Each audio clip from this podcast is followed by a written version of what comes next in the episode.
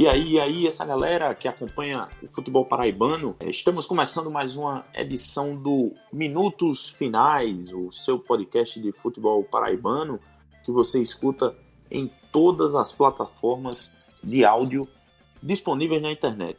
Pensou em uma, a gente tá lá. Se não tiver ainda, é só falar com a gente no Twitter, arroba minutos finais. Não é isso, Elson? Isso, minutos underline finais no Twitter, no Instagram e no facebook.com barra minutos finais. Exato. Elson Silva está com, conosco nessa edição. Temos também Bruno Rafael para falar de Botafogo, de 13, de Campinense, de, de tudo que tem no nosso futebol. E aí, Bruno? Valeu, um abraço para todo mundo. Mais uma vez, satisfação participar. E vamos lá, vamos para o debate. E também temos um convidado especial, né, do nosso círculo de amizade da, da imprensa esportiva, da crônica esportiva paraibana. É, temos nessa edição a Mauri Aquino, ele que é editor de esportes do, da TV Correio, da rede Correio é, de televisão. Então, ele está hoje, vai participar com a gente. Olá, galera. É satisfação imensa participar aqui do, desse podcast Minutos Finais. Vamos embora para o debate. Massa. Todo mundo devidamente apresentado. Agora vamos para a nossa já clássica vinhetinha do Minutos Finais com a banda Razamat. O podcast Minutos Finais é a nova casa de discussão do futebol paraibano você pode ouvir onde e quando quiser. Basta ir no Spotify, Deezer, YouTube ou no site minutosfinais.com.br para ficar muito bem informado com as melhores opiniões sobre o futebol paraibano.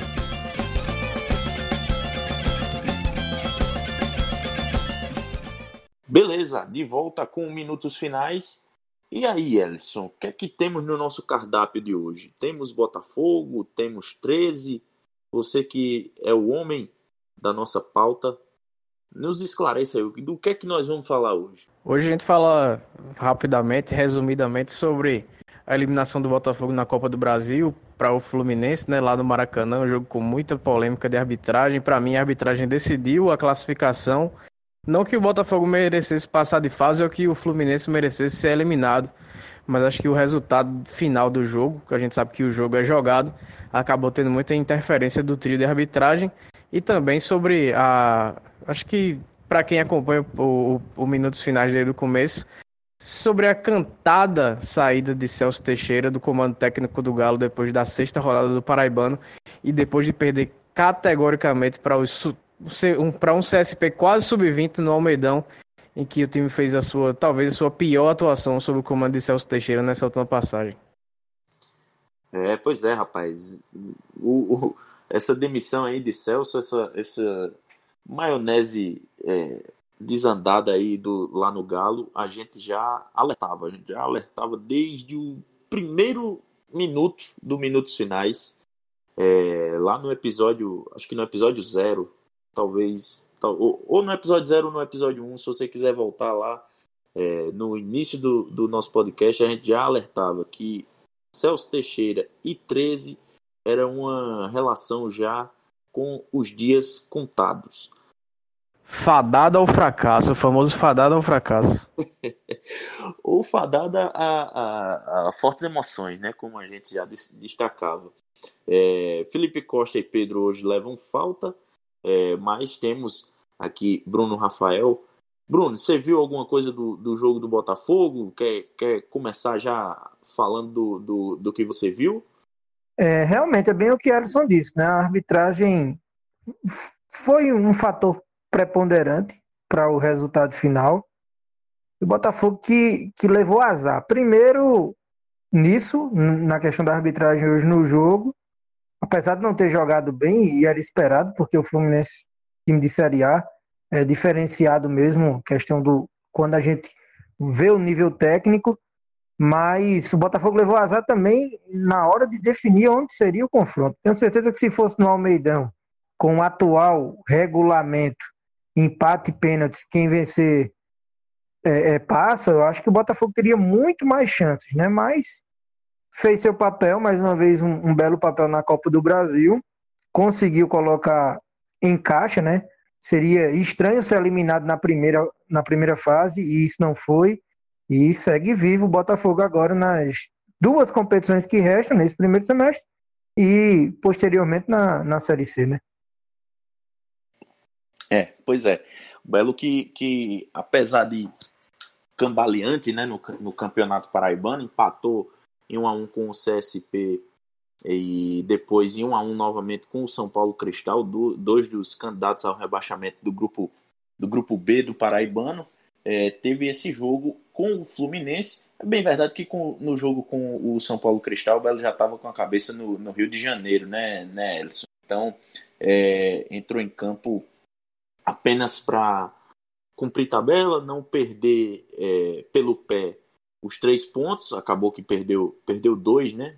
Pontuou com um empate e se manteve ainda ali na briga, na briga pela, pela liderança do grupo A, apesar de, de que o Atlético de Cajazeiras é, também empatou e tem é, quatro pontos, se não me engano, à, frente do, do, do Botafogo.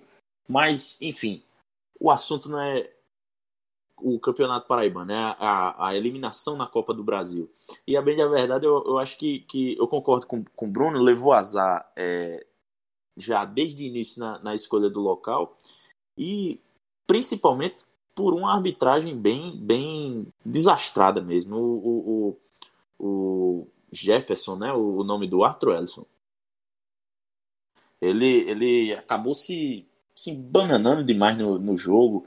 É, tinha um critério para dar pênalti na, naquelas jogadas de escanteio e acabou é, jogando, rasgando o próprio critério para dar um pênalti, inventar um pênalti, na minha opinião, para o Fluminense, para o Fluminense fazer o 2 a 0 é, e também inverteu o Bandeira, também inverteu um, um, lateral que seria do Botafogo na origem da jogada do primeiro gol.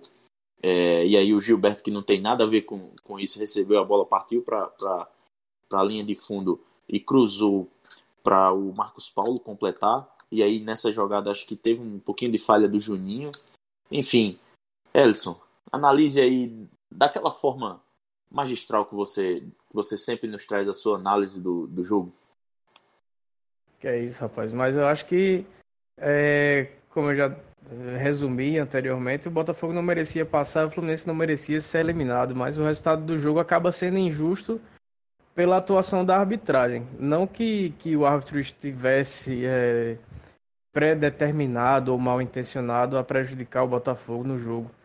Mas uh, o primeiro gol que você citou aí, que foi que nasceu de uma jogada que um lateral foi invertido, eu acho que lateral invertido é cobrança de jogo, não é, não é lance capital. Acho que acaba que sendo um erro que, que é de jogo, o time tem oportunidade de se reorganizar e, e evitar o gol. Acho que acabou sendo mais uma desatenção do Juninho, que deixou o Marcos Paulo livre na entrada da área mesmo, não acompanhou a marcação e acabou falhando. Mas no, antes do segundo gol, um minuto, um minuto e meio antes, o Dico tinha feito uma jogadaça pela direita, driblou o, o, zagueiro, driblou o goleiro e acabou finalizando prensado e, e, desperdiçando a oportunidade de empatar, a oportunidade mais clara do, do, Botafogo no jogo.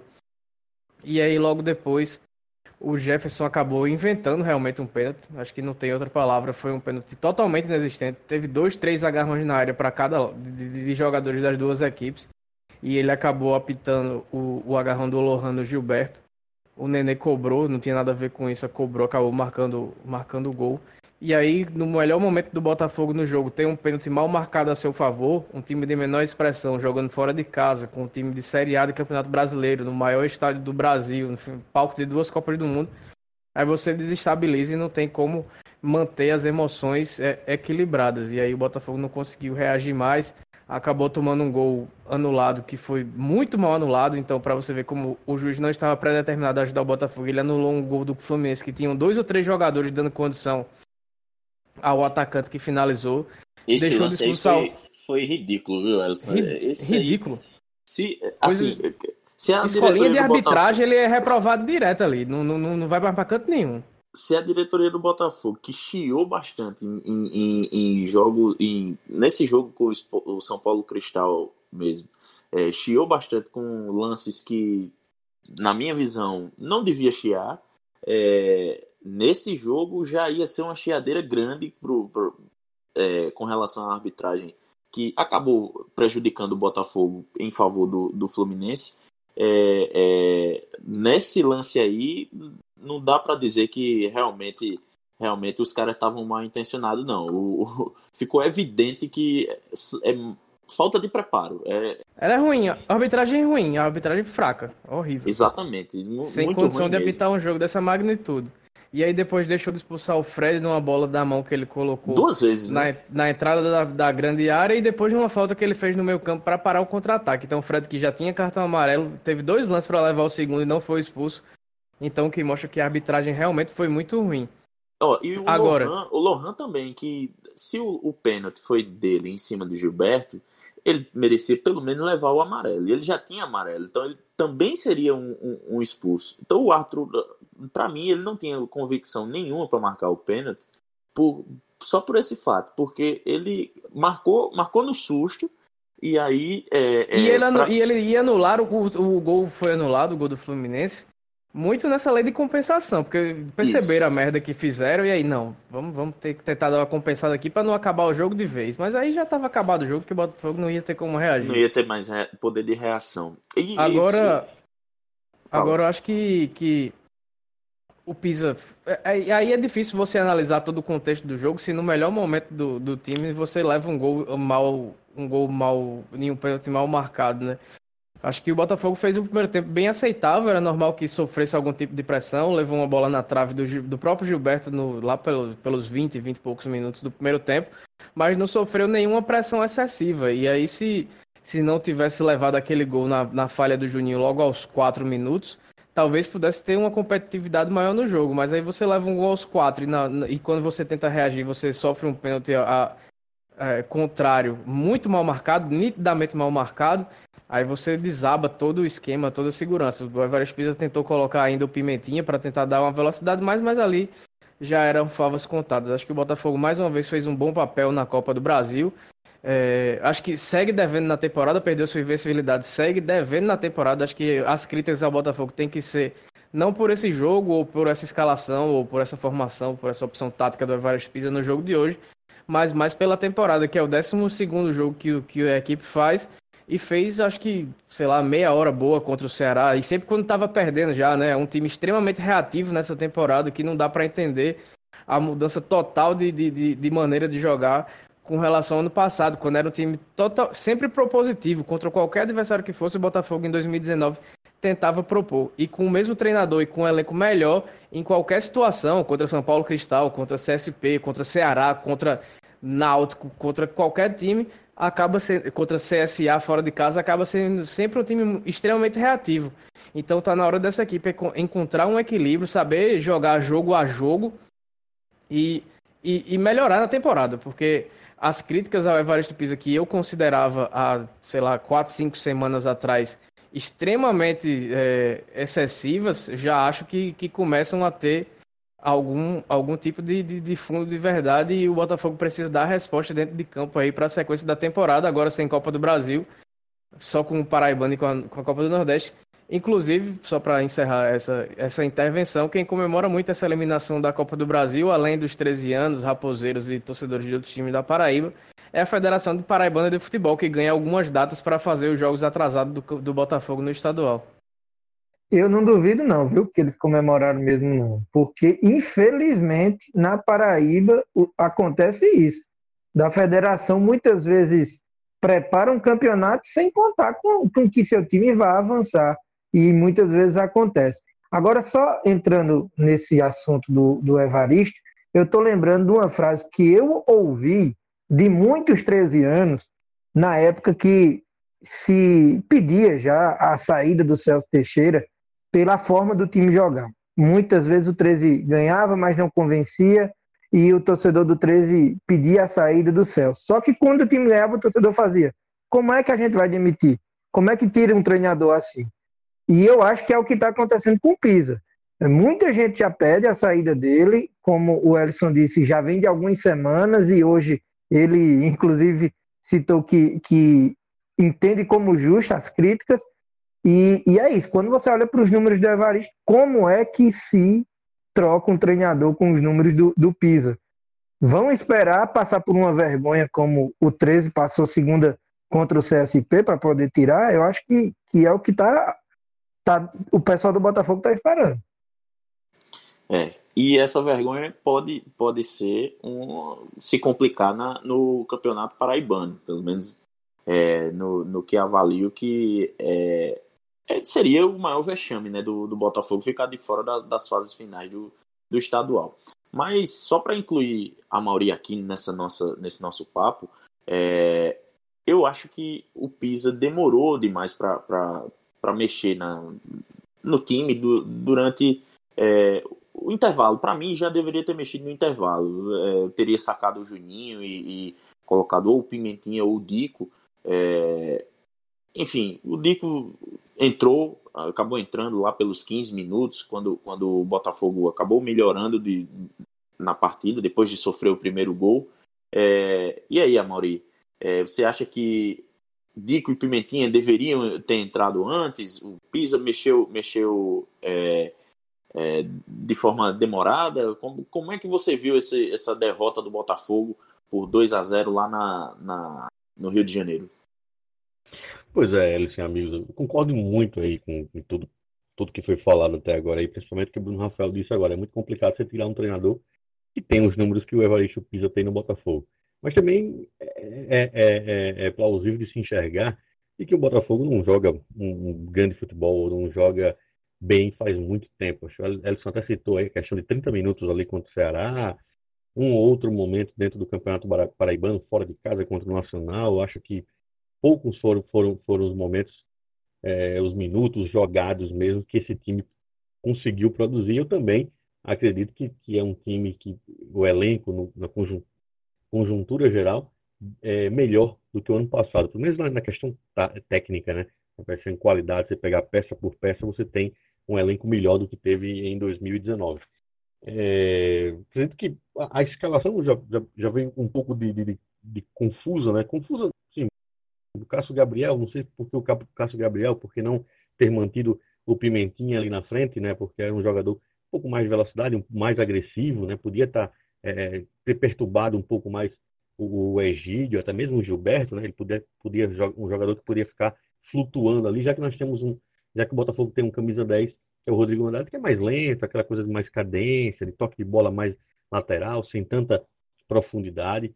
Perdeu o Rogério antes mesmo da metade do primeiro tempo, enfim, enfim, a substituição que acaba sendo jogo. Eu, particularmente, nem acho que o Elton é, atrapalhou tanto ou melhorou alguma coisa, foi algo que ficou muito muito naquela, né? mas as posições dos, dos jogadores dentro de campo poderiam ter dado uma mudada, o Everton Leno poderia ter caído para o lado contrário do que via do que vinha jogando, porque era um espaço que estava maior, já que o Marcos Paulo estava mais agressivo, né? Mas é, é muito daquela coisa do si, é muito daquela coisa, ah, se acontecesse aquilo, se acontecesse, ah, se tu tivesse montado dessa forma, se tivesse o dia tivesse melhor, enfim, tem todas essas, essas questões, essas querelas que pós o, o apito final não dá mais para voltar atrás. O Botafogo mereceu cair, sim, porque, enfim, durante a maior parte do jogo, o Botafogo não teve iniciativa, não buscou, enfim, jogou o futebol dela até a, a ordem ficou muito clara de que era esperar o Fluminense, conseguiu segurar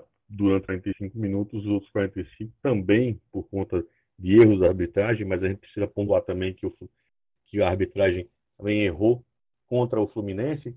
É, não até posso achar essa, que, que, que existe essa coisa de ponderar, né? mas, enfim, a grande missão agora não é só jogar bonito. A grande missão agora é tentar convencer o torcedor, tentar convencer o telespectador, a pessoa que assiste o futebol, assiste o Botafogo, de que esse time vai realmente ser tão superior na, no Campeonato Paraibano e é um time que, que, que realmente possa marcar aí na Copa Nordeste. Teve a sorte do Náutico ter virado o jogo no finalzinho contra o CRB, então o CRB permanece na quinta posição na Copa Nordeste, então o Botafogo tem jogo em casa, sábado contra o Imperatriz, que uma vitória, sei lá, por 1 a 0 qualquer coisa que for, o time já é, abre mais ainda a, a, vantagem na frente dos seus concorrentes. Então, acho que a grande sacada do Pisa daqui para frente é fazer com que esse time jogue bola e comece a convencer, porque até agora está tendo resultado, mas até agora está sem convencimento algum. É, pois é, o, o falou aí, o, o Botafogo que vai ter esse compromisso no sábado pela Copa do Nordeste é, e que lidera o, o, o grupo A da competição, né, com nove pontos à frente, um à frente de Fortaleza e Bahia, respectivamente, segundo e terceiro colocados do, do, da chave, que são seguidos pelo esporte, quarto colocado. Ellison, você queria puxar mais um assunto aí, não é isso? É, isso mesmo, Ed. Eu acho que eu, eu, vi muito nas redes sociais, principalmente durante o primeiro tempo, o pessoal reclamando da atuação do Léo Moura, que estava levando muita bola nas costas, principalmente do Wellington Silva, quando ele mudou de lado e caiu ali pela esquerda. Eu acho que são justas as críticas, até o Evaristo Pisa durante um, alguns momentos do segundo tempo, principalmente, acabou invertendo o, o Wellington César para jogar ali naquela função e colocando o Léo na, na direita. O Wellington entrou no lugar do Rogério, que se machucou logo aos 20 minutos. No lance do. No, no, no primeiro lance de perigo do Fluminense, né? Que foi a bola na trave do Gilberto, acho que foi uns 18 minutos do, do primeiro tempo. O, o Rogério que tentou cortar mal e a bola sobrou para o para o Gilberto. E aí a, a, acabou se machucando, o Wellington César entrou. Mas acho que quem que o Lamoro fez até uma partida aceitável, depois conseguiu se, contra, se, se controlar um pouco mais quando o Fluminense é, cansou e abdicou do ataque. O Lamoro foi um dos principais jogadores ali na articulação da saída da bola entre a defesa e o ataque, mesmo jogando como lateral. Mas acho que quem fez uma péssima partida é o foi o Mário e, e isso escancara um dos erros de planejamento dessa diretoria do Botafogo que gastou para contratar o Léo Moura, seu terceiro lateral direito, é, trouxe o Felipe aí com o Samuel Pires agora engrenando na temporada, e aí o Felipe vai ter que brigar por posição. Acho que vai jogar até pelo investimento que é feito, é natural que o Felipe jogue. Mas é, só tem o Mário para lateral e o Enesino, que é seu, seu substituto, já é improvisado. Então ele não tem outro lateral de origem. Seu substituto é improvisado e que deixa muito a desejar. E seu outro substituto é o, é o Neilson, que não marca nem cartela de bingo, né? Então, é, foi muito por isso que, que o Mário, depois de se machucar contra o Ceará na Copa do Nordeste na outra quarta-feira, acabou é, jogando hoje, que mais ou menos no, no sacrifício, tendo voltado de lesão para enfrentar, enfrentar o Fluminense. E o Gilberto jogou naquela, naquela faixa do campo como quis, né? O Gilberto foi o melhor jogador do Fluminense, foi quem mais teve chances até de, de marcar gol sendo lateral, entrando na área o tempo todo, chegando ao fundo para cruzar, para finalizar. E, e, teve muitas oportunidades e o Mário, além de, de, de, falhar na marcação e de criar muito pouco ofensivamente, se posicionando mal, é, toda a jogada que chegava nele, por mais simples que fosse, ele acabava meio que se afobando e, e errando as jogadas. Então não dá para o Botafogo, com um elenco que quer subir para a Série C do Campeonato Brasileiro, que quer fazer jogo duro na Copa do Nordeste para tentar voltar a ser finalista ou fazer boa campanha, até porque para ser finalista essa temporada vai ser bem mais difícil, porque tem um grupo que vai ser complicado para passar no mata-mata, que você tem Fortaleza, Bahia e Sport concorrendo aí por vaga na, nas semifinais. Mas não dá para você ter só o Mário de lateral e como sua opção de, de, de reserva o Enesino que está machucado, né? E, e, e, a outra opção ainda mais ser o, o, o Neilson, que não, não, não é bom lateral esquerdo, imagine, lateral direito, que é sua posição de origem. Imagine lateral esquerdo improvisado. Então acho que o Léo Moura fez um. Não, não fez uma partida brilhante, mas comprometeu um pouco no começo, mas depois acabou se estabilizando. Agora o Mário, do começo ao fim do jogo, fez uma partida muito apagada. E eu acho que merece algum destaque essa, essa falha no planejamento do Botafogo, que trouxe até o Lucas Prachedes, que não chegou nem a, a estrear e já foi embora, já voltou para o seu clube de origem, de onde ele tinha sido emprestado. Então, uma coisa, viu, Alisson? É, essa questão do, do, do, do Mário aí, da, das ausências o torcedor também fica com aquela incógnita, né? Porque o Botafogo tem a, a, a, cultura de não noticiar de fato de direito quanto tempo o jogador vai passar fora. Então você não sabe quando vai poder contar com o Nessino, quando vai poder contar com o Lohan, por exemplo. Inicialmente, quatro semanas, mas enfim, você vai conversando a cada semana com é, o departamento médico e vai se. Sabe, você não vai, você não vai tendo segurança no que eles estão programando ou estão é, é, é gerenciando para o torcedor, até para a imprensa, enfim, é, fica mais complicado ainda. Você não sabe quando, quando o time vai ter, de fato, todos os seus jogadores, todo o elenco, ou então a, a maior parte do elenco, os melhores jogadores desse plantel à disposição para dar sequência na temporada, né? E só para pontuar a questão do Léo Moura, Moura, de fato, concordo contigo e vale, vale lembrar também do Léo Moura que fez o primeiro lance de perigo do Botafogo, saiu dos pés de Léo Moura, ele deu um um passe sobre as pernas, do volante do Fluminense, não, não me recordo o nome dele. Mas enfim, trazer Léo Moura não é achar que Léo Moura vai jogar bola dos 5, dos cinco, 6 anos que ele jogou no Flamengo. É a idade pesa, tem toda uma, uma outra condição, tem toda uma outra situação, joga num outro é, nível de futebol, enfim, tem toda uma querela aí que não sei se dentro de um ano ele consegue se adequar. Já visto que ele já falou que, enfim, que quer parar, nesse, quer parar no fim da temporada. E o Enessim, né, Elson? É...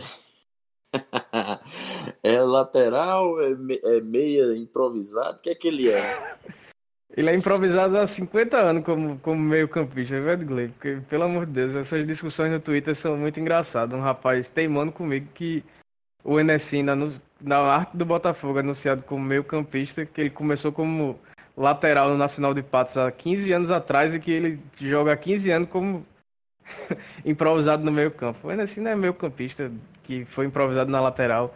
O próprio Ariano Vanderlei, quando disse que não pretendia contratar outro lateral esquerdo, disse que é, o Enesino ficaria fazendo essa função quando fosse necessário, mas ele está machucado. Só que tem gente que quer brigar com a verdade, não é meu caso, então eu prefiro nem gastar muito ele... meu tempo. Só que ele está machucado e, e o pior, não, não vai bem, geralmente, quando joga ali na lateral esquerda. Pois é, então... ainda tem isso. Ele, ele, ele não. Nesse time do o Enesino seria um, um ótimo reforço para, não sei. Para o 13 não, para o Campinense talvez, e para o resto dos. Para o Atlético eu acho que não. E para o resto dos times do estadual sim. Mas para o Botafogo ele não, não é. Não, não entra na primeira, na segunda, na terceira, na quarta, na quinta alteração para o meio-campo. E aí tem que jogar como lateral porque é onde sobra espaço. Ele tem contrato, tem que jogar e tal, mas acho que ele já não serviria como meio-campista do Botafogo, então é tentar empurrar para lateral, mas também não, não, não correspondeu quando teve que jogar. No, na, no começo da temporada o Mário teve machucado, o Enesino foi muito mal. É, tanto que o Mário estreou contra o Nacional lá em Patos na, na segunda rodada do Paraibano.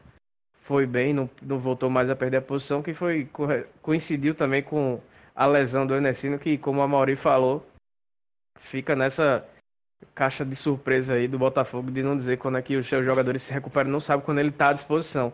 Então, muito por isso e pela, pela não tão boa atuação do Marcelo Xavier improvisado como lateral diante do São Paulo Cristal no meio de semana, aí o Mário teve que voltar meio que no sacrifício para enfrentar o Fluminense e fazer realmente uma partida muito abaixo do que se esperava para o que o Botafogo precisava para ter um, um, jogo competitivo e que tivesse chance de se classificar no Maracanã diante de uma equipe de Série A do Campeonato Brasileiro. Ai, ai. Ainda assim, no, um grande 2015 pelo Auto Esporte. Saudades. Ainda assim, já foi camisa 10 do Uniclinic, viu? Meu amigo, se o Botafogo não quiser ele, o, ele será muito bem aceito nas hostes alvirrubras, entendeu? É, camisa 10 e faixa lá no Mangabeirão tá certo? Será recebido com festa pela, pela, pelos Ultras. Mas Dava seguindo... certo no 13 também, viu? Por falar de 13, né, seu Bruno Rafael? Muito bom. Você, você é um cara que, que... Olha só, me deixou na cara do Agora eu vou lá. só ouvir de quem sabe. Agora eu vou só ouvir de quem sabe. Pode passar para ele. vamos lá, vamos, vamos por partes, né? O 13 pegou o CSP na segunda-feira, veio a João Pessoa, foi derrotado por 2 a 0 pelo, pelo, pelo Tigre, pelos Tigrinhos, né? Na verdade, os, os pequenos felinos de, de Josivaldo Alves, que de certa forma até chegaram a botar o 13 de certa é porque forma se usar roda, a né? expressão né? gato no futebol é outra história, né? É, pois é. então o, o, o Josivaldo... Foi o melhor jogo do CSP desde aquele time que chegou no Paraibano no começo da, da década de 2010. 2010, né? é, o, o, time do CSP jogou muito bem contra, o, contra o 13, é, mostrou, de certa forma, surpreendeu a quem esteve no, no Almeidão. Então, assim, culminou com a demissão do Celso Teixeira, mas não foi, de, não foi tudo no mesmo dia, né, Bruno? Foi tudo parcelado. Primeiro veio uh, a derrota do Galo, depois no dia seguinte uma conversa do presidente e do, e do, e do diretor né, de futebol. Do o, diretor, o... é, o presidente nem participou. Não. Isso, exatamente. Walter Júnior não Teve estava... a saída do, do assessor de imprensa, né? É, Teve também. Fábio, Fábio Oliveira é o nome dele? Isso. Excelente Fábio, profissional, viu?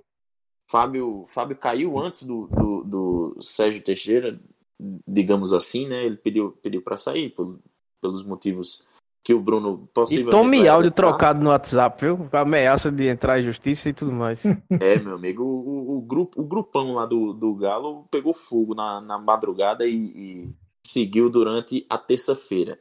Bruno Rafael, você que é o, o, o, você que é o cara, o cara, né? Você é o cara que cobre o, o dia a dia do Galo. Eu vou voltar um pouquinho à história. Prime, primeiro, antes de voltar, é, eu comentava que no início que o Celso nunca na vida, na história dele, nunca começou e foi até o fim em um trabalho e quando termina é pegando da metade. Ele tem essa inconstância e a diretoria do 13 atual, pelos números também, são seis treinadores, agora entrando por o sétimo, em menos de dois anos, e nenhum chegou à marca de dez jogos oficiais. Então, juntando esse histórico do Celso com o histórico da diretoria, como vocês também já, já alertavam, a demissão do Celso já era esperada antes do fim do Campeonato Paraibano. E, voltando na história, no finzinho do, de dezembro de 2019, quando o 13 perdeu por 3 a 1 para o Porto Lagoa Seca no PV em um jogo amistoso, começou a se especular já ali a saída do Celso Teixeira e a vinda de Leston Júnior, que esteve no Botafogo, foi campeão paraibano pelo Botafogo e era um dos nomes prediletos, digamos assim, de uma parte da diretoria do 13. E eu, inclusive, tomei conhecimento, divulguei essa informação. O Celso ficou com raiva de mim, no futuro, pouco tempo depois, Celso abriu os olhos e viu que esse fato de fato, esse, essa situação de fato tinha acontecido e a gente até conversou, se acertou, ele meio que me pediu desculpa e até agradeceu porque a forma de ter divulgado essa informação é, alertou ele e meio que deixou a diretoria é, com o pé atrás e a troca não aconteceu naquele momento. E aí a gente sempre falava: o Celso já está demitido desde dezembro. Estão só esperando o motivo. É, ele ficou cerca de duas semanas sem conversar com o diretor. Teve a saída do Adelino, que também mexeu com, com, com o ambiente alvinegro, porque o Adelino era, era um dos homens de confiança de uma parte da diretoria e o Celso não gostava da situação porque o Adelino não tinha experiência para gerência de futebol, então terminou com, com o Adelino saindo. Depois se espalhou até pela cidade que o Adelino só estava esperando o Celso sair para voltar ao 13.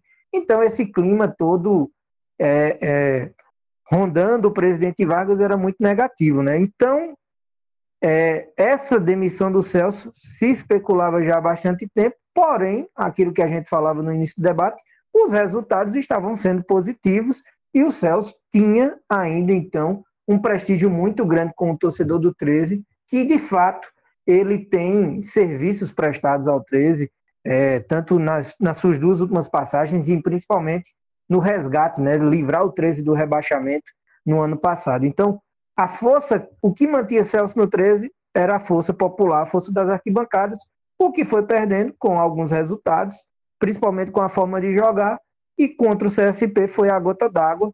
E aí a diretoria que já tinha é, essa opção de demiti-lo usou, é, é o, juntou o útil ao agradável e na terça-feira à tarde, no início da tarde, demitiu o Celso. E aí foi isso que vocês estão falando. O Celso discutiu com o Ivandro Neto, que foi o diretor que até então é, foi conversar com ele, né? É, o Ivandro gravou a discussão, ameaçou o Celso de que se Celso falasse muito ele iria na justiça, e aí começou os áudios trocados também no WhatsApp. Enfim, uma crise se estabeleceu, mas uma crise que ela já existia, só que estava debaixo do tapete, e aí foi retirada de vez. Saiu toda a comissão técnica, a sorte que o Renan, recém-chegado da China por conta da crise lá do, do, do coronavírus, foi recontratado para o 13, e aí o Renan, que comandou os treinos, né? Já que toda a comissão saiu, ele, preparador físico, conseguiu dar seguimento aos trabalhos durante essa semana. E aí está o Celso agora reclamando de três meses de salário atrasado, segundo o treinador, desde dezembro, desde que chegou, não recebeu um, um real do 13, e pelo amor ao 13 que ele declara, ele não levou isso a público e continuou trabalhando, e por ele estaria ainda trabalhando no 13, ele disse que, que não iria pedir para sair. Então é isso, né? Uma crise que a gente já esperava que aconteceu. O Walter Júnior fora de todo esse contexto, porque estava no Rio de Janeiro no arbitral da Série C, o Ivandro que, que, que resolveu a situação do Celso. Então é isso, o Galo que procura, a gente diz procura porque ainda não oficializou, mas já se comenta no nome de um novo treinador para o 13 Futebol Clube, um cara que tem um perfil totalmente diferente do Celso, que é o Moacir Júnior, 52 anos, recentemente passou pelo futebol nordestino com o América de Natal em 2019, não conseguiu acesso para a Série C, mas foi campeão estadual, né? Pessoal de Natal elogiando muito a forma dele jogar, que é um, que é um treinador que joga um futebol ofensivo, agressivo, porém com o perfil do atual elenco do 13, para que esse perfil do treinador se encaixe, vai ter que reforçar o que todo mundo já, já falava também que o 13 precisa de contratações.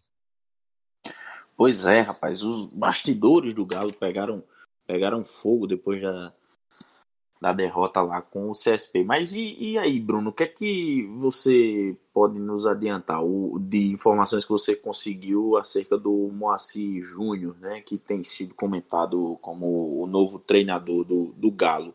É, já se fala que ele deve ser apresentado amanhã? O, o que é que tem de informação mais detalhada aí? Do...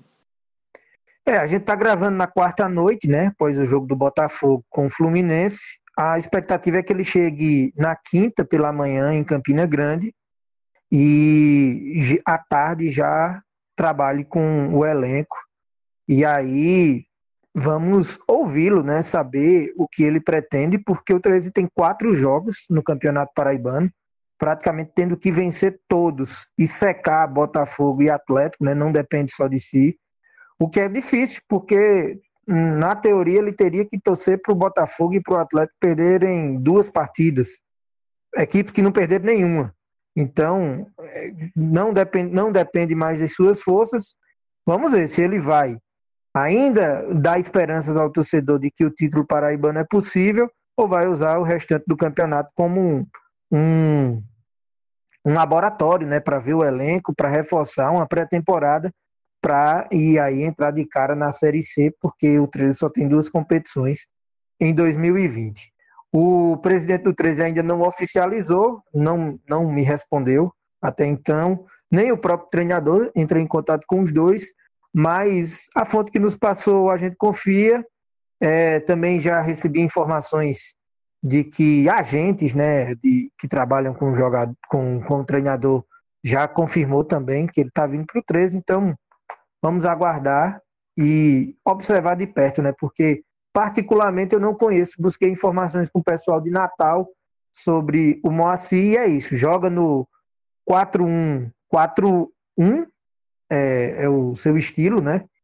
E um time realmente bem ofensivo, que preenche ali as linhas no meio-campo, mas com o 13, que só tem o Almi e o Alexandre Santana como homem de criação, só tem dois atacantes de beirada que nem vão caindo no, nos braços, no, não, não estão agradando o torcedor, tem que reforçar, senão não adianta nada ter um treinador com, com esse perfil. É, essas carências do, do elenco do, do Galo a gente já destacava também é, desde o, desde o do primeiro episódio, né? A gente já, do, do podcast Minutos Finais, a gente já destacava que. Outro faltava... detalhe, rapidinho. O Elson falava que foi o melhor jogo do CSP e o 13 realmente não jogou nada, não jogou bem. Eu tive a oportunidade de conversar com alguns jogadores, e aí eu não vou citar o nome, até porque foi uma conversa particular, e eu vi de alguns jogadores a indignação pelo, pela, pela partida e eu notei, eu senti no ar, isso vai do feeling, que aquele jogador, nas entrelinhas, me passou que alguns jogadores fizeram corpo mole, já avisando uma queda do treinador. Então, a gente lembra que tem jogadores no elenco da confiança do Celso, que ele leva para todo canto, tem jogadores da confiança do Ivandro, que contratou, que, que paga esses caras, e aí o, o Moacir vai ter que falar a língua de gregos e troianos e tentar unir ou passar o rapa e, e tentar tirar aí quem, quem, quem era do Celso ou quem não está comprometido. Eu entendi uma coisa, o Celso não recebia salário desde dezembro. Agora o atraso era só com o treinador ou existia também atraso, ou existe também atraso com os jogadores, Bruno? Não, o atraso com os jogadores não. Os jogadores estão com salários em dia, em dia. Comissão técnica realmente eu tinha a informação de que ela estava atrasada, mas não sabia que, que eram que era esse tempo todo, né? Três meses. E os funcionários também estão mais ou menos com isso. Se eu não me engano, são dois meses e o décimo terceiro, ou são três meses mesmo. Inclusive o Fábio Oliveira, que a gente citou, o assessor de imprensa, ele saiu justamente alegando isso, que não iria continuar por conta do atraso. Ele que era assessor da Unifacisa, né? Podia estar trabalhando no NBB e acabou deixando para ir, ir trabalhando no 13. Prova é, provavelmente cara... por ser 13 anos, né? Vai, vai na, não, no não, coração. Ele, ele, ele não é nem paraibano, não. Ele é de Mogi, ah. São Paulo, passagem Sim. pela Band, pelo lance. Veio para Paraíba porque, salvo me engano, sua esposa veio estudar aqui, passou no vestibular é, da UFCG, e aí ele veio, pelo currículo dele, que, que é bem interessante, principalmente na área do esporte, conseguiu trabalhar na Unifacisa, e depois foi para o 13, mas infelizmente não deu certo. O... No fim do jogo contra o CSP, o Breno Calixto deu uma entrevista quase chorando, revoltado com a atuação do 13, que, dizendo que o time como grande como o 13 não poderia jogar como jogou contra o CSP, cometer os erros que cometeu, se mostrando indignado e realmente era, ele estava quase chorando de desgosto com a, com a atuação do time do 13. Foi uma coisa, uma, uma situação bem. Não sei se é constrangedora, que é, é a palavra, mas foi uma, uma, uma, cena bem forte ali, depois de uma derrota categórica. O pessoal, eu estava transmitindo pelo voz da torcida, né? O, o, o CSP não tem torcida, mas os familiares e simpatizantes que estavam nas cadeiras do Almeidão, porque na arquibancada sombra só tinha 13 anos Entrou até um botafoguense no, no intervalo do jogo junto com 13 anos. Ele estava com a camisa do Botafogo e foi expulso da arquibancada.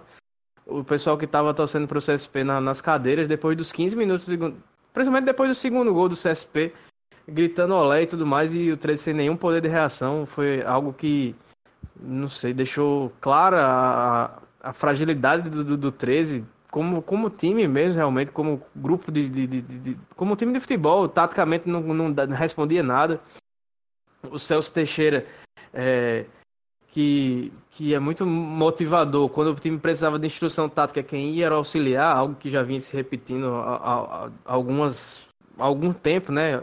Pelo menos pelo que eu tinha observado nos jogos do 13 que eu acompanhei. E aí o Celso, que, que ficava como se fosse um motivador, um coach fora do gramado, acabava atrapalhando o time mais do que ajudando, mesmo, fora, mesmo sem estar na área técnica, porque ele ficava em pé fora do banco de reservas e aí, quando o time precisava atacar, o, o juiz tinha que parar o jogo para ir reclamar do Celso, dizendo que ele não podia estar por ali. Então já era uma, uma situação que, que realmente não, não, não, faltava o que o Bruno falou, faltava o resultado ruim, um motivo para demitir o Celso. E é algo que a gente já vinha batendo na tecla desde os primeiros episódios dos minutos finais, como você falou, já no comecinho aí dessa de mais esse programa. Passando agora para falar rapidinho de Campinense e Atlético, né, que conheceram é, seus grupos, o seu, aliás, seus grupos não, seu grupo na Série D. A CBF divulgou na terça-feira o chaveamento né, da, da quarta divisão nacional e vamos ter um grupo pedreira pro, pro Campinense e pro Atlético, né? É, Pauleira, de... como disse Oliveira Canindé, né? Principalmente para o Campinense, né? Porque a pressão para subir é muito grande, já são muitos anos. O Campinense é, tem uma missão muito difícil. Eu, eu até estava conversando hoje com o pessoal da imprensa aqui. Eu disse: se o Campinense quiser brigar pelo acesso, ela vai ter que gastar mais uns 200 mil reais aí por mês em termos de reforço, porque com esse atual é bem inferior, que ele é bem superior aos demais, mas para esse grupo aí com Afogados, né, que já aprontou para o Atlético Mineiro, com Globo, que é muito organizado, o América, que também é uma força, Salgueiro, que sempre complica, e o próprio Atlético de Cajazeiras, né? Vai entrar aí com, com, com certeza com a base desse time que vem bem no Campeonato Paraibano. Difícil demais, viu? É, pois é. Só repassando o, o grupo do Campinense. É o grupo A3. O Campinense está junto lá com Afogados, né? Que falou aí, Afogados de Cajazeiras, o Atlético de Cajazeiras, o América de Natal, o próprio Campinense o Floresta do Ceará, Globo do Rio Grande do Norte, Guarani de Sobral e Salgueiro de Pernambuco. É, pois é, e aí, Amauro, você quer que, qual, qual que é a tua avaliação dessa, dessa, desse chaveamento né, do, do, do, do Atlético e do, e do Campinense? Eu acho assim que pelo que a gente tem, tem assistido o Atlético, tem visto o Atlético no Campeonato Paraibano, o Atlético pode se figurar entre os quatro aí classificados para a próxima fase por, pelo futebol que vem apresentado. É um time que joga junto há muito tempo, né? Uma molecada que nem é tão, tão nova assim mais, mas é uma galera que já joga junto há muito tempo, vai jogar ali em Cajazeiras, enfim, mais quente, viagens mais longas para a América, por exemplo, é, para Afogados, enfim, que é do outro lado do estado. Agora, o Campinense, eu concordo plenamente com o que o Bruno falou aí, né? O Campinense precisa, precisa trazer muitas boas opções aí para que o Oliveira possa montar um time que comece a pensar assim que dá para brigar aí, né? Porque são é um grupo grandão, né? Como ficou agora, foram oito times, oito times, então são muitos jogos, então precisa ter elenco, precisa ter um elenco bom, forte mesmo para para essa essa para a Raposa tentar fazer algo diferente. Pelo que pelo que a Raposa apresenta hoje no Campeonato Paraibano, é fadada ao fracasso, então precisa mudar muito. Agora começa só em maio, né? lá no final de maio praticamente. Então tem muito tempo ainda, vai acabar muito campeonato, então existe muito aquela troca-troca, ou pode sobrar alguns jogadores até, até mesmo do campeonato paraibano. Enfim, vamos esperar o que, que pode pintar, mas a título de hoje o Campinense é, é, é vai precisar ralar muito para conseguir passar de fase. E agora a Série D está muito mais. Já era difícil, né? Mas dessa forma agora está tá bem mais complicada. Tem muito mais oportunidade, claro, né? Por, ter, por ter muito mais jogos também. Contudo, é, é, ela está bem mais casca grossa. Então, a Raposinha precisa rugir muito para, quem sabe, beliscar uma vaguinha nessa segunda, na segunda fase. São oito times agora por cada grupo, jogos de ida e volta, e passam quatro para a próxima fase. E ainda assim, passando quatro, eu não vejo, pelo menos a, a, título de momento, o Campinense brigando por essas quatro vagas. Quer dizer, pode brigar por, por uma das quatro, mas eu não vejo como favorito a favorita entre, entre estar nesses quatro. E é bem complicada a situação, porque dependendo das finanças, se você for fazer. Um, nem que o Campinense vá, vá se reforçar fazendo aquele famoso catadão do Campeonato Paraibano, se você tirar a possibilidade de contratar jogadores do Atlético de Cajazeiras, que é rival de grupo, do Botafogo e do 13, que estão na Série C do Campeonato Brasileiro, vai sobrar muito pouca coisa aí que o 13, que, que a Raposa possa aproveitar para uma para uma disputa de quarta divisão. Então o Oliveira Candé vai ter que voltar ali para os jogadores que tiveram com ele no Calcaia recentemente. Só que esses aí, por exemplo, estão no Guarani de Sobral. Então vão se fechando as portas e as possibilidades do campeonato para reforços mais conhecidos. Então vai, vai ter que trabalhar aí o departamento de futebol para reforçar o elenco para a disputa dessa Série D, porque realmente é, é bom para o time que, que, que vai jogar mais vezes, tem mais chance de se recuperar, por exemplo, dentro de uma fase de grupos. Antes eram só seis jogos, agora são, são 7, 14 jogos né, só nessa primeira fase. Mas a situação do Campinense não é fácil de maneira alguma, Edgar. É, e o, Camp, o Campinense, né, Bruno, você que é, possivelmente deve ter até um pouquinho mais de informação, mas o Campinense que está passando por uma turbulência interna também. Né? O Paulo Gervani e o, o Kleber, o vice-presidente, não não estão se bicando muito bem. Tem tem algumas reuniões marcadas aí para ao longo dessa semana para definir o que é que vai acontecer. Se especula que o, o Kleber pode deixar a, a vice-presidência e inclusive pedir o, o impeachment do, do, Paulo Germani, viu, Edson? Quem tem vice tem medo, viu? É uma tônica nesse país, o vice é sempre o primeiro conspirador. Pois é, o Campinense, além de tudo, da dificuldade financeira, ainda tem essa crise política aí se instalando lá no Alto da Bela Vista. Bom, é, essa semana tornou-se público geral, é, realmente essa insatisfação do Kleber, esse racha, a gente pode chamar assim na diretoria, né?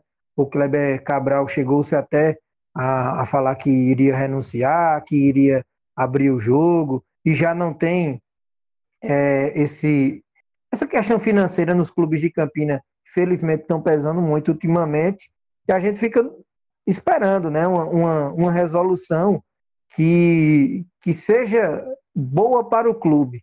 Felizmente, nesse momento, e eu falo no geral, no Botafogo também já passou muito por isso. É, se visa muito o pessoal, se visa muito ah, o seu status políticos em brigas como essa, e não se visa o clube, e termina o clube sendo o maior prejudicado. Então, a gente espera justamente que se resolva essa situação interna. Se fala muito que o, o presidente é muito ausente é, nas coisas do futebol em si, é, e eu até respeito se o cara não entende, se o cara é só um administrador, que possa colocar pessoas que, que, que manjem do futebol para gerir o futebol e ele olhe o clube por um todo. Mas aí se cobra muito isso dele também e é, é algo que não ajuda. Pode até não atrapalhar, mas não ajuda. E só puxando um outro assunto, e isso pode ser até tema de, de uma nova discussão, é que o Campeonato Paraibano, todo mundo sabe, está sendo rodeado por processos de equipe denunciando a equipe por questão de jogadores irregulares. O Campinense tem uma também, onde se cogita que a Raposa possa perder 12 pontos por conta do Pantera e depois a gente entra no detalhe. Eu não acredito que as equipes irão ser punidas, não porque não merecem, mas pela, pelo nosso futebol, eu não acredito. Mas imagina a pressão caso o Campinense venha a perder esses pontos.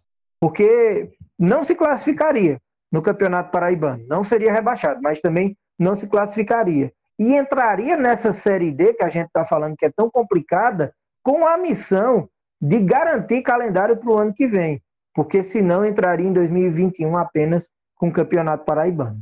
Só para finalizar, Ed, ah, essa questão de, de, dos paraibanos na Série D, eu vejo que o Campinense não tem uma situação favorável como o Atlético tem, porque o Atlético, depois de 13 anos, vai voltar a disputar uma, um, uma série de campeonato brasileiro e a torcida atleticana já é empolgada no Paraibano. Imagino quando chegar no, no Campeonato Brasileiro, né? Provavelmente o Perpetão vai estar lotado ou, ou, quase isso em todos os jogos, ou pelo menos no começo da, da, da Série D do Campeonato Brasileiro vai dar aquele empurrão à equipe na competição nacional, enquanto o Campinense, o torcedor já não aguenta mais jogar a Série D, né? O torcedor do Campinense não, não, não vem comparecendo já nos últimos anos, até no quando bateu na trave em 2018. Acho que o público só foi ser bom ou, ou minimamente razoável já no, no jogo do, da eliminação no, no Amigão contra a equipe do Ferroviário, se não me engano, lá no, no Amigão.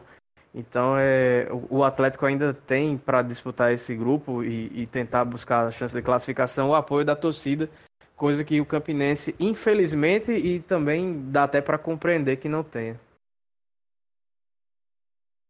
Pois é, é isso. Vamos chegando ao final de mais uma edição do Minutos Finais. É, antes de encerrar, queria agradecer é, a disponibilidade e a participação do nosso querido Amauri Aquino. Deixa teu recado final aí, Amauri. Eu só tenho a agradecer a todos vocês aí do Minutos Finais, dizer que sou um, fãzaço, ouço todos os, os programas e estamos aqui à disposição para qualquer, qualquer coisa. Então, obrigado mesmo pela participação, foi, enfim, experiência incrível estar com vocês. E quando quiser, estamos por aí. Valeu mesmo. Beleza, Mauri. É, você que é, o, que é o, o cara, a voz que é, narra os jogos do João Pessoa Espectros. Vamos depois combinar uma, um episódio com você, com ela. Não, não, peraí, peraí, peraí. Calma. para falar só de futebol americano. O primeiro tricampeão brasileiro. é, vamos, vamos também agradecendo a participação mais uma vez do nosso do cara que já é da casa, né? Ele já tem carteirinha. É, o Bruno Rafael é já é parceiraço nosso aqui. Valeu mais uma vez, viu, Bruno? Valeu, Ed. Valeu, Elson. Valeu, Amauri. Prazer estar com todos vocês e tamo junto. Só, só chamar. Beleza. Elson, você que, que é da casa também, é, queria que você passasse aí onde é que o pessoal pode nos ouvir e nos encontrar para conversar com a gente. Nos encontrar não, mas eu, eu, eu, queria dizer onde pode encontrar Felipe Costa nesse momento da gravação, mas eu não posso. Mas quem quiser nos quem quiser nos encontrar nas redes sociais, basta ir no no Twitter e no Instagram minutos underline finais, no facebook.com barra pod minutos finais e para ouvir a gente no Apple Podcasts, no Google Podcasts, no Deezer, no Spotify e também no nosso site podminutosfinais.com.br, Ed. Beleza. É, Pedrinho tá, tá trabalhando muito, ele não tá na geladeira, tá, pessoal? Ele não levou um cartão amarelo, um vermelho, ele tá, tá só trabalhando. Fiquem tranquilos, nosso Pedro Alves, que aliás essa semana trouxe uma, uma matéria sensacional sobre o Dico é, no Globoesporte.com. Vale a leitura demais, um, uma reportagem, uma entrevista legal demais com o Dico, que é um, um desses operários da bola que é, ganham pouco, jogam em vários lugares e nem sempre tem a sorte de defender um grande clube ou, ou jogar um grande campeonato e ainda assim são o, o apoio né, da, da, das suas famílias. Então o Pedrinho, com um olhar muito sensível, é, trouxe uma reportagem muito legal lá no Globoesporte.com. Você vai poder conferir na, na, nossa publicação, nas nossas publicações nas redes sociais. A gente vai tentar linkar de alguma forma essa reportagem. É isso, pessoal. Muito obrigado por nos ouvirem e contamos com vocês em mais uma edição que vai vir por aí do Minutos Finais. É isso. Valeu, tchau, tchau.